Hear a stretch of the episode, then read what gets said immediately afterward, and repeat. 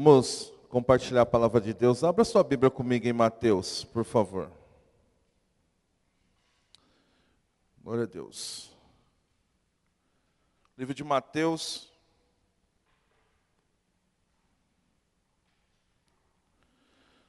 Capítulo 4. Mateus, capítulo 4. Agora ficou legal, hein? Mateus 4.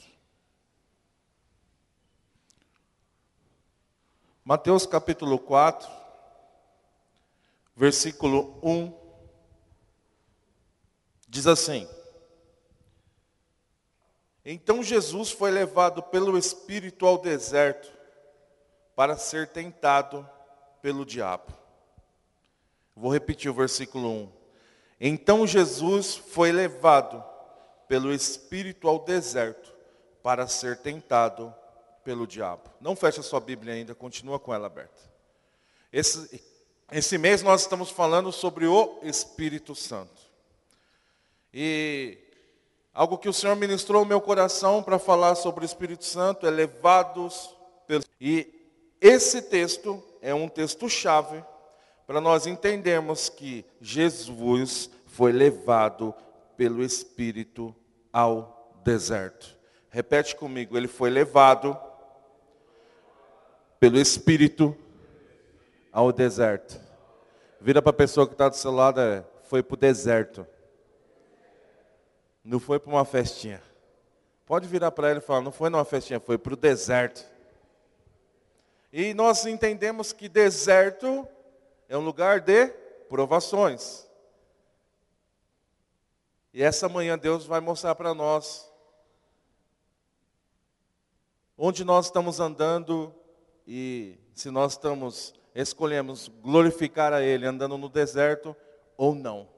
Vamos orar? Feche seus olhos, Pai. É no nome de Jesus que nós te louvamos, Pai, já por essa manhã, porque aqui o Senhor já manifestou a tua presença, Pai. Tua palavra diz que o Senhor habita em meio aos louvores e nós sentimos que o Senhor habitou já aqui nesse lugar, em meio aos louvores que foram cantados aqui nesse lugar, Senhor. Nesse momento nós clamamos a Ti, Senhor, sobre a Tua palavra, Pai, que ela venha falar conosco nessa manhã. Por isso, meu Deus, no nome de Jesus, eu me coloco, Pai, totalmente dependente do Senhor, para sentir, Senhor, a tua vontade, para ouvir a tua voz e poder ser boca do Senhor nesse lugar. Por isso, repreenda, Pai, no nome de Jesus, tudo que se levantar contra esse momento da palavra, tudo aquilo que vier contra, Pai, no nome de Jesus, aquilo que vier para atrapalhar a Sua palavra nessa manhã, Pai, no nome de Jesus. Amém. Então Jesus foi levado pelo Espírito ao deserto. E nós entendemos que deserto é um lugar de provações. Versículo 2 diz assim: Depois de jejuar 40 dias e 40 noites, ele teve fome. Versículo 3: O tentador aproximou-se dele e disse: Se és filho de Deus, manda que essas pedras se transformem em pães. E foi muito bom esse momento que a Bia teve aqui no final, que o Senhor ministrou o coração dela, para que nós venhamos a ter Porque nesse momento, o versículo 2, eu ia ministrar exatamente sobre identidade, do versículo 2, não, 3, que ele vem, se és filho de Deus. O inimigo vem colocar dúvidas em nós e nós temos que ter certeza da nossa identidade. Nós sim somos filhos de Deus. Nós somos filhos de Deus. Ele vai vir tentar colocar dúvidas se você é ou não é. A Bíblia diz que todo aquele que o recebeu deixa de ser criatura e passa a ser chamado filho de Deus. Então vira para a pessoa que está do seu lado e fala para ela: Você é sim filho de Deus. Essa é a sua identidade. Qual é? Você é filho. Versículo 4. Jesus respondeu: Está escrito que nem só de pão viverá um homem, mas de toda palavra que procede da boca de Deus. Versículo 5: Então o diabo levou ele à cidade santa, colocou ele na parte mais alta do templo e disse: Aí ele vem de novo, querendo colocar dúvidas: Se és filho de Deus, joga-te daqui para baixo, pois está escrito, ele dá ordem aos teus anjos ao seu respeito. E com as mãos eles o segurarão, para que você não tropece em alguma pedra. Presta atenção o que está acontecendo nesse momento. O inimigo, o diabo, leva ele até a cidade santa num ponto mais alto do templo. E fala: se você me adorar, se você me adorar, olha isso daqui. Perdão. Se você é filho de Deus, jogar daqui, não vai acontecer nada, porque eles vão dar ordem aos seus anjos. Versículo 7. E Jesus respondeu: Também está escrito: Não põe à prova o Senhor, o seu Deus. Depois o diabo levou a um monte muito alto e mostrou todos os reinos. É aqui que eu adiantei um pouquinho. E mostrou todos os seus reinos e o seu esplendor. E disse: Tudo isto te darei, se te prostrares e me adorares. E Jesus disse: Retira-se, Satanás, pois está escrito: Adore o Senhor, o seu Deus, e só a ele preste culto. Então o diabo o deixou e os anjos vieram e o serviram. Nesse momento, como eu disse aqui, que a Bia foi usada para ministrar sobre identidade, ela também foi ministrada com uma palavra que era posição. E nesse momento o inimigo vem aqui e fala para ele: Ó, oh, tá vendo isso daqui? Se você me adorar, eu vou te dar tudo. Mas Jesus disse: Eu vou manter a minha posição porque eu só vou prestar culto ao Senhor, porque eu sei a minha identidade e eu sei que eu tenho que manter essa posição que eu e você temos que ter. Essa identidade é que eu e você temos que entender que se nós tivermos a identidade de filho e a posição, a Bíblia está dizendo que os anjos vêm e nos servem.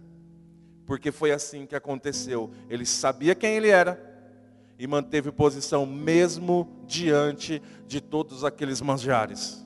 Mesmo diante de todas as coisas do mundo, ele manteve posição falou: Não, não, não. Eu vou adorar o Senhor, o meu Deus. E depois os anjos vêm e o servem. É assim que acontece com aqueles que obedecem. A Bíblia diz que as bênçãos correm atrás daqueles que obedecem. Abra comigo. Deuteronômio capítulo 8, por favor.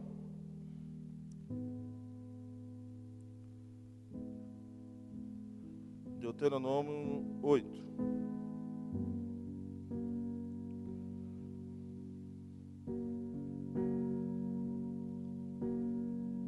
Diz assim: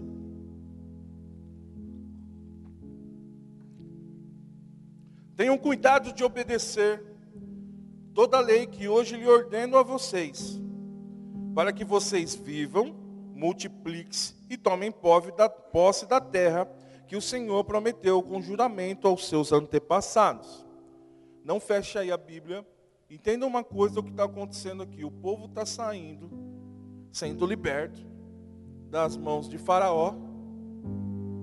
Está passando pelo deserto que vem as dificuldades para uma terra prometida.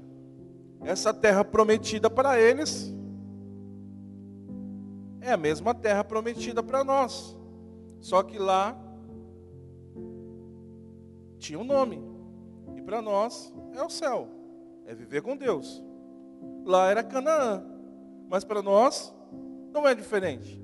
Estamos saindo das mãos de Faraó do mundo, passando para o deserto e no sentido a salvação, a terra santa.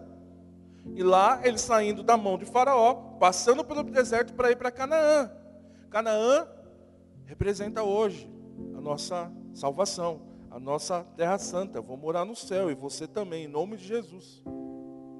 Versículo 2: Lembra-te de como o Senhor, o seu Deus, lhe conduziu por todo o caminho do deserto durante esses 40 anos para humilhá-los, pô-los à prova, a fim de conhecer as intenções, se iriam obedecer aos seus mandamentos ou não. Sabe para que serve o deserto para mim e para você? Sabe por que o Espírito Santo nos leva ao deserto assim como levou também? Para nos colocar à prova, cara. Como é que você tem se comportado no deserto? Quando vem as humilhações, quando vem as provas, quando vem as as guerras e contendas que há dentro de nós. Como nós temos nos comportado? Porque aqui o versículo 2 diz: "Lembra-te como o Senhor te conduziu por todo o caminho no deserto durante esses 40 anos, para humilhá-los, pô-los à prova, a fim de conhecer as intenções do seu coração, se você obedecer ou não. Quando nós estamos passando pelo deserto, cara, a intenção é de mostrar para nós mesmos quais são as intenções do meu coração, porque Deus conhece e sonda o coração. Ele quer que eu e você saiba como nós estamos se comportando mediante as dificuldades. Ele quer que eu e você saiba como é que nós estamos nos comportando mediante as tribulações. Como você tem se importado? Como você tem? E detalhe, o Senhor que conduziu eles pelo deserto, cara. Da mesma forma que o Espírito levou Jesus ao deserto aqui, o Senhor pôs a prova. Porque é muito fácil aceitar Jesus, está tudo certo, vai ter uma vida maravilhosa e vamos para o céu. Ótimo, glória a Deus por isso. Mas existe fases da nossa vida que não são fáceis. Existe fases da nossa vida que é deserto. Deus colocando a prova para conhecer as intenções do nosso coração, se nós íamos obedecer a Ele ou não. Conversando um pouco com o Billy aqui antes do culto, ele comentou que um, um pastor chegou e falou para ele: o povo não quer mais ouvir falar da verdade. O povo não quer mais ouvir falar a verdade. E por não querer ouvir falar mais a verdade, muita gente se desvia, cara. Por não ser confrontado, por não aceitar o, confronto, muita gente se desvia. E o confronto pela palavra, Deus está dizendo na palavra dele aqui, ele põe à prova, ele humilha, ele conduz por, pelo deserto, ele faz passar fome. Ele fez isso, passar dificuldades, necessidades, cara. Ele fez isso com esse povo. Versículo 3: Assim os humilhou, deixou passar fome, mas depois sustentou com o maná, que nem vocês e nem os seus antepassados conheciam, para mostrar a vocês que nem só de pão viverá um homem, mas de toda palavra que procede da boca de Deus. A resposta que Jesus deu naquele momento para o diabo. Nem só de pão viverá um homem, mas de toda palavra que procede da boca de Deus. O problema é que as dificuldades vêm, as tribulações vêm, e eu não quero mais adorar a Deus, não quero mais servir a Deus e perco, tá? Perco toda toda o amor, todo o amor que eu tinha por servir ao Senhor, perco toda a vontade que eu tinha de buscar a Deus. E por isso eu me esfrio. Será que tem gente aqui nessa casa, nesse lugar, que está aqui hoje, que está vindo só para dizer que veio? Ou está vindo aqui porque entendeu que, independente da situação, eu preciso adorar o Senhor, prestar culto a Ele. Qual é a sua situação? Responde para você mesmo. Versículo 4: As roupas de vocês não se gastaram, e seus pés não incharam durante esses 40 anos. Saibam, pois, em seu coração que assim como um homem disciplina o seu filho, da mesma forma o Senhor, o seu Deus, os disciplina. Versículo 6: Obedeçam aos mandamentos do Senhor, o seu Deus, andando em seu caminho, e dele tendo temor. Pois o Senhor, o seu Deus, os está levando a uma boa terra, cheia de riachos e tanques de água, de fontes que jorram nos vales e nas colinas.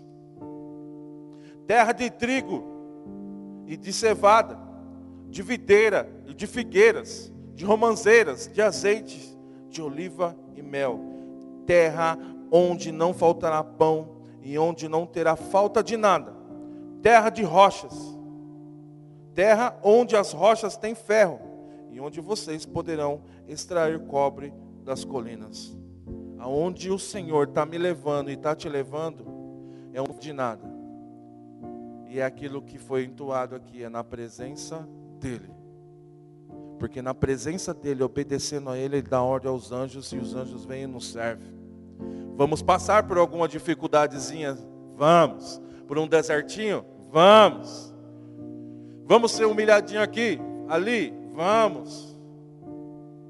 Mas se eu manter a minha posição e a minha identidade de filho, Ele vai dar ordem aos anjos ao nosso respeito. E se nós temermos a Ele, as bênçãos vão correr atrás de mim e de você, cara. Quantas dificuldades nós nos passamos essa semana aí? Quantos probleminhas não tivemos? Talvez você não teve, glória a Deus se você não teve, mas glória a Deus mais ainda se você teve, porque você sabe da intenção do seu coração também. Como é que está o seu coração? Como é que está a situação do seu coração, cara? Será que você está obedecendo a Deus ou não está obedecendo? Preste atenção nisso. Situações fáceis geram pessoas fracas. Situações fáceis geram pessoas fracas. Situações difíceis geram pessoas fortes. E pessoas fortes geram situações fáceis.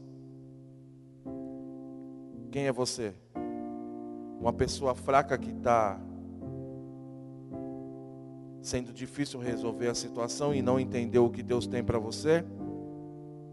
Ou a pessoa forte que, mesmo mediante as dificuldades, mediante o confronto da palavra de Deus, mediante as tuas vontades, está se mantendo firme no propósito do Senhor, está mantendo a sua identidade em Cristo e obedecendo os mandamentos dele, porque assim você vai ser uma pessoa forte e a situação que é difícil vai ficar fácil para você.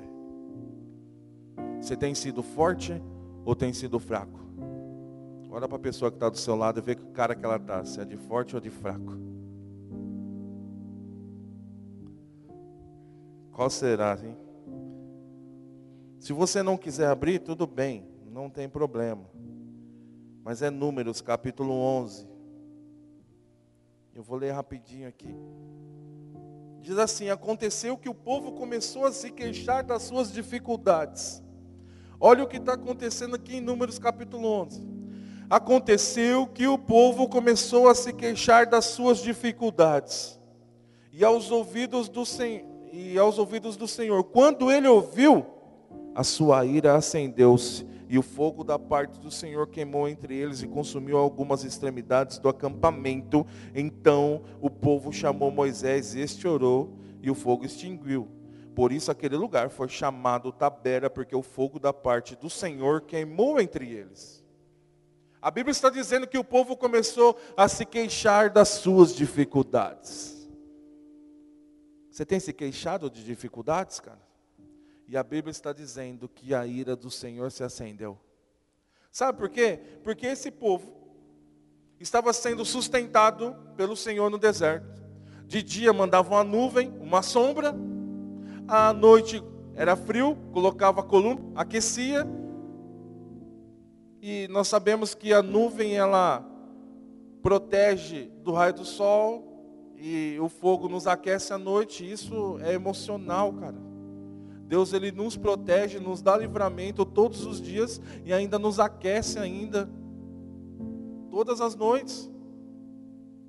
E o povo começou a se queixar das suas dificuldades. E a ira do Senhor se acendeu. Quem está dizendo isso não sou eu, é a Bíblia. Cuidado com a sua boquinha, querido. Cuidado quando você for se queixar das suas dificuldades. Porque isso acende a ira de Deus. E a Bíblia está dizendo que o fogo da parte do Senhor desceu e queimou entre eles. Versículo 4: Um bando de estrangeiros que estava no meio deles encheu-se de gula, e até os próprios israelitas tornaram a se queixar, dizendo: Ah, se tivéssemos carne para comer. Olha o que está acontecendo aqui. Quando o povo saiu de, da, lá das mãos de Faraó, E aqui eu entendo que saiu um monte de gente também que não era de Israel. Porque a Bíblia está dizendo um bando de estrangeiros que havia no meio deles. Ou seja, esse bando de estrangeiros saiu junto com eles de lá. Começou, a, se encheu-se de ira e de gula. E até os próprios israelitas tornaram a se queixar. Quem começou a se queixar ali não foi o povo de Deus. Foi primeiro o estrangeiro. O povo que saiu junto deles de lá. E a Bíblia diz em 1 Coríntios 15, 33 que as más conversações corrompem os bons costumes. Cuidado com quem você ouve. Cuidado com quem está do seu lado. Cuidado quem você está sendo também para a pessoa que está do seu lado. Porque se você começar a se queixar, pode ser que ela também comece a entrar na sua. Ela te convença que é bom se queixar das dificuldades. Ela te convença que realmente a situação está ruim mesmo. E a Bíblia está dizendo que eles tornaram a se queixar e até os israelitas também começaram a se queixar. Ah, se tivéssemos carne para comer. Versículo 5: Nós nos lembramos dos peixes que comíamos de graça no Egito, e também dos pepinos e das melancias, dos alhos porós e tal e tal. Isso é reclamando de coisas que tinha lá no Egito, e na andando com Deus não tem. Eu não sei o que é que você reclama que você não tem hoje, que você tinha no mundo.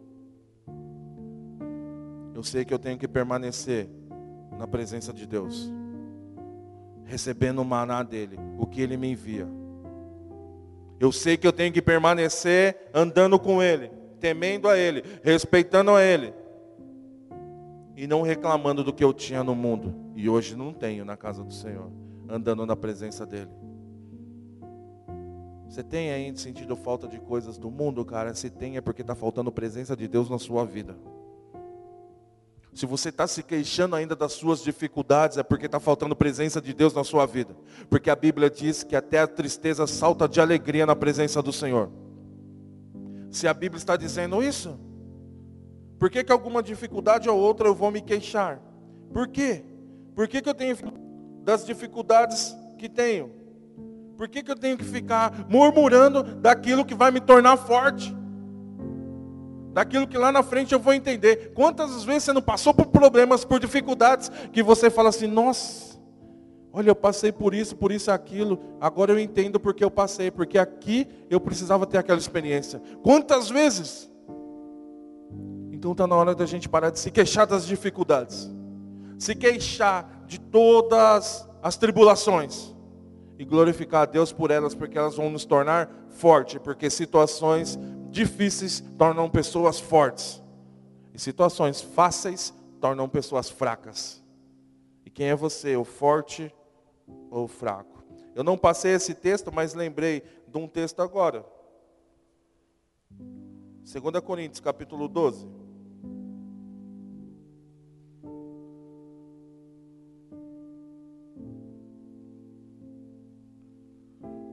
Que eu lembrei agora, mas eu, lembrei, eu esquecia de passar isso para vocês lá quando vocês me pediram.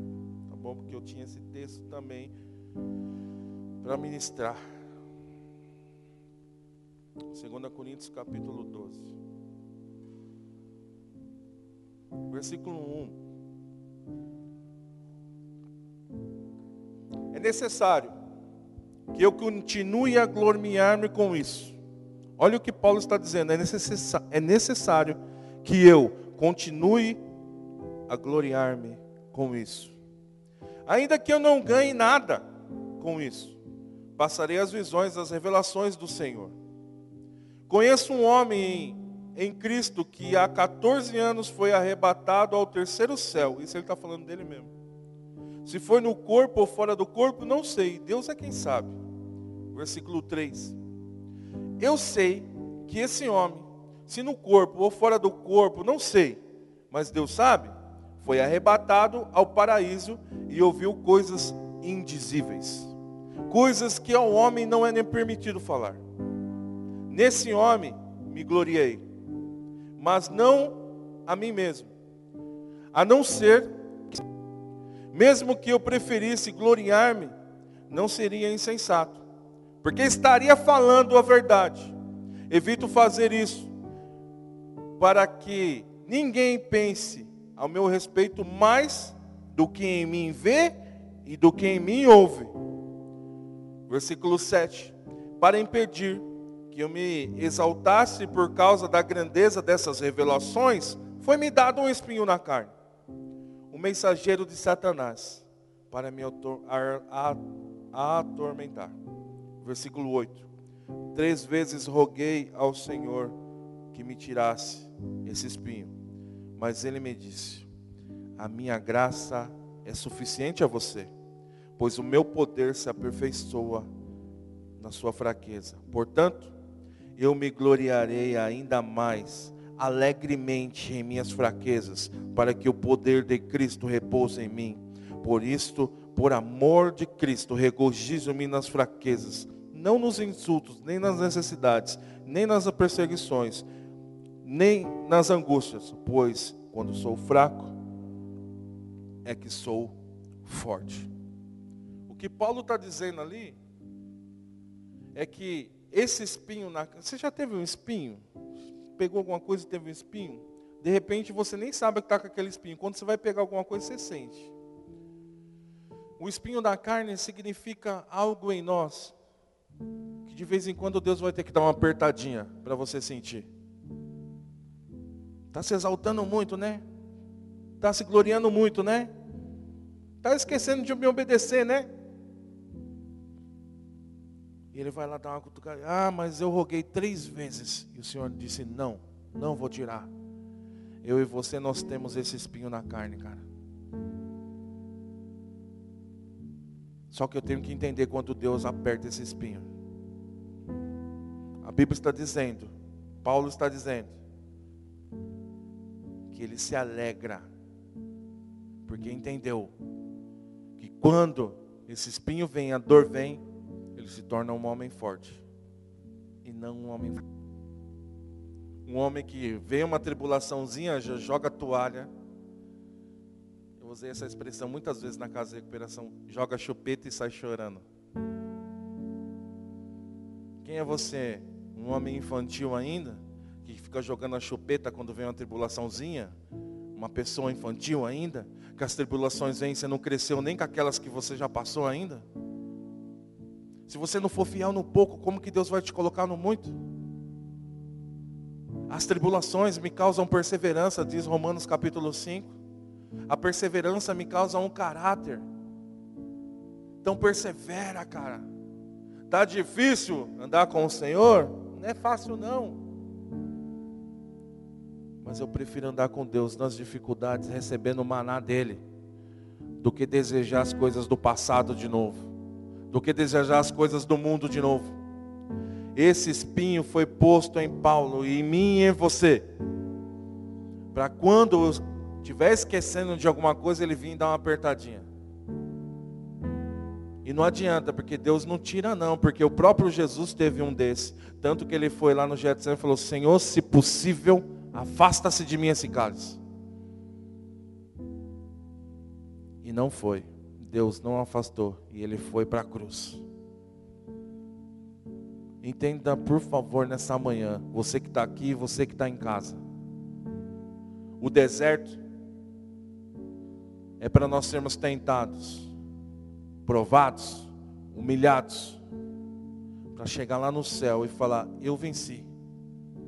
Quem vai ser? Quem você vai ser? O cara? Uma mulher? que vai vir as tentações, não vai resistir e vai entregar tudo e vai viver no mundo. E quando Jesus voltar, você vai apresentar o que para ele? Vai apresentar o que? Mas eu te coloquei para você passar nessa situação, você não passou. Essa situação você não passou. Essa também você não passou.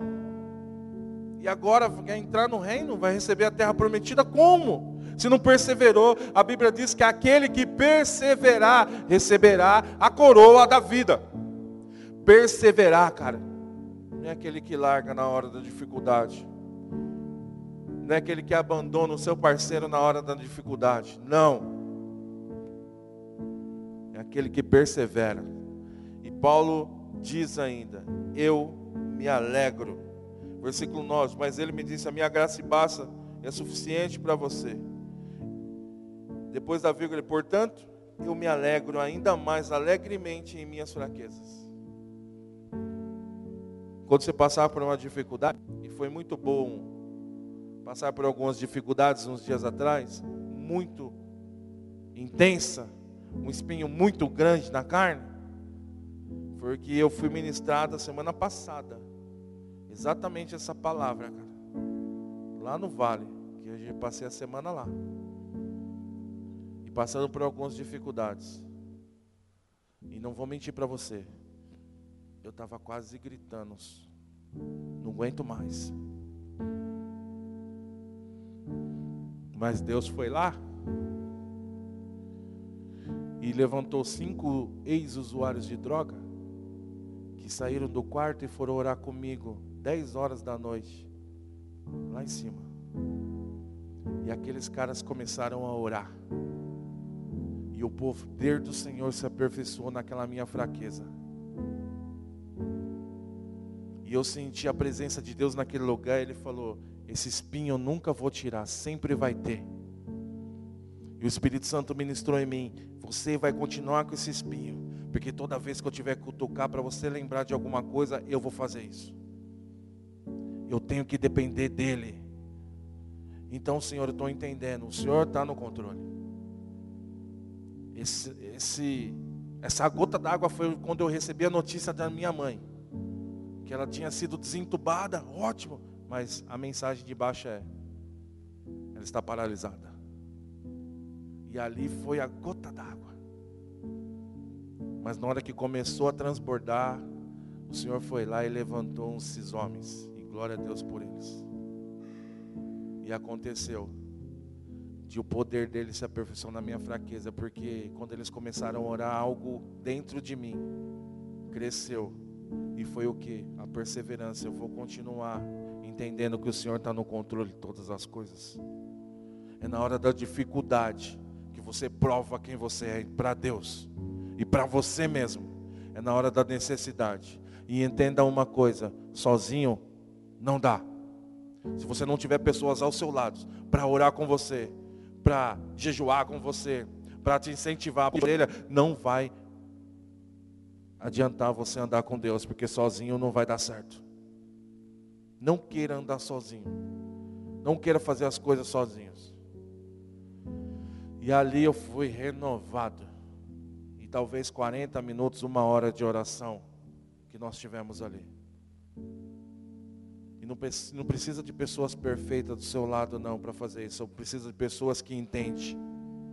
Porque eram cinco da, da casa de recuperação que estão passando por processos de libertação, mas foram lá usados por Deus para me levantar lá como cara que tinha que se posicionar naquele momento.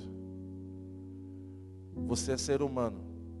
Eu até mandei uma mensagem esses dias no, no grupo nosso de células.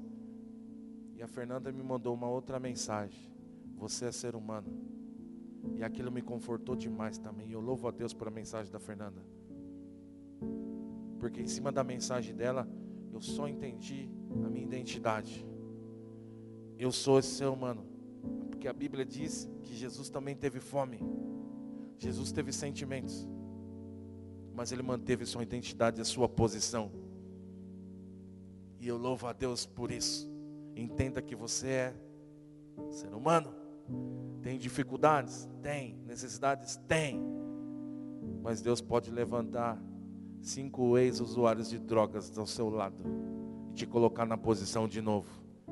E Ele vai usar quem Ele quer para isso. Entenda essa palavra nessa manhã. Qual a dificuldade que você está passando? Qual a necessidade que você está tendo? O que você, quem você quer ser, quem você quer se tornar? Um homem forte? Então as situações difíceis vão vir. Porque se for um homem fraco, você só vai resolver as coisinhas fracas. Os fracos não vão herdar o reino dos céus. Não vão passar pelo deserto e chegar até Canaã, passar por esse mundo aqui e chegar até, Jerus... até a Terra Santa. Não vão. Quem você é nessa manhã? Eu prefiro ser o fraco. Porque a Bíblia diz que aquele que está fraco é que está forte, aquele que reconhece que precisa de Deus, reconhece que precisa de ajuda, reconhece isso. Eu podia muito bem chegar e falar para os caras naquele momento: não, não, deixa quieto, está tranquilo, vai passar. Porque eles viram meu choro, ouviram meu choro e sentiram a dor comigo.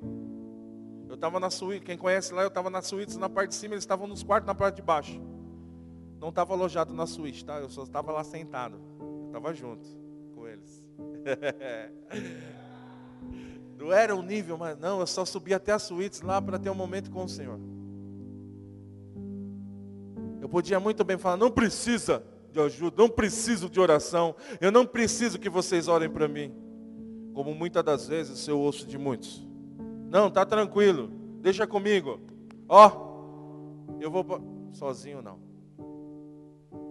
Sozinho não. Então, cara, em nome de Jesus, se você está precisando de ajuda, você peça, independente da área que for.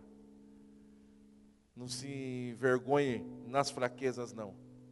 Se alegre nela, porque Paulo se alegrou nas fraquezas. E eu me alegrei naquele momento. E quantas as vezes eu não li esse versículo e preguei esse versículo, mas aquele momento foi para mim. Glauco, você está com espinho na carne. E quando for necessário eu vou cutucar, porque agora você está se sentindo fraco, né? Agora eu vou manifestar o meu poder em você. E ali veio uma alegria que tanto que eu comecei a falar com a minha irmã e já comecei a incentivar ela também e trazer alegria para ela também, porque nós dois já estávamos desmontados com a notícia. E glória a Deus, porque Deus tem sustentado e tem provado o teu amor pela minha mãe. Eu entendo que a vontade dele é boa, perfeita e agradável. O que ele fizer está feito. Entenda que a vontade de Deus é boa, perfeita e agradável para você também. Por favor, feche teus olhos e abaixe sua cabeça. Quem é você nessa manhã? As pessoas que passam por dificuldades e se entregam para as dificuldades? Ou as pessoas que passam pelas dificuldades e em cima delas constroem testemunhos, em cima delas constroem um caráter, em cima das dificuldades, constroem planos. Você tem que construir planos em cima das dificuldades, cara. Você tem que andar com o Senhor. Ser como Jesus foi naquele momento, posicionado. Não como aquele povo no Egito, que começou a reclamar das dificuldades. Se o próprio Jesus teve fome, teve necessidade. Naquele Getsemane também, ele chegou a dizer: se possível, afasta de mim. E a Bíblia diz que hum, Jesus só pediu, mas Deus não afastou dele. Quem é você nessa manhã, cara? Está querendo correr das dificuldades? Está querendo correr? Não corra das dificuldades, cara.